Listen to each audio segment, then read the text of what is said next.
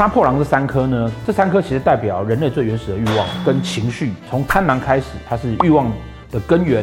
那你有欲望之后呢，你要去追求这个欲望的时候，你就要有一个梦想。那这个是破军，所以你会打破旧有的规则。好，所以破军星所在的地方是你梦想的所在，是你愿意去打破规则的地方。那七煞是什么呢？七煞是在这个欲望跟梦想的背后支撑的力量，你个性里面啊最坚决的那一段。所以七煞破军跟贪狼，它是在三合内三方四正的那个三合里面，然后是顺时钟七煞破军跟贪狼，你从。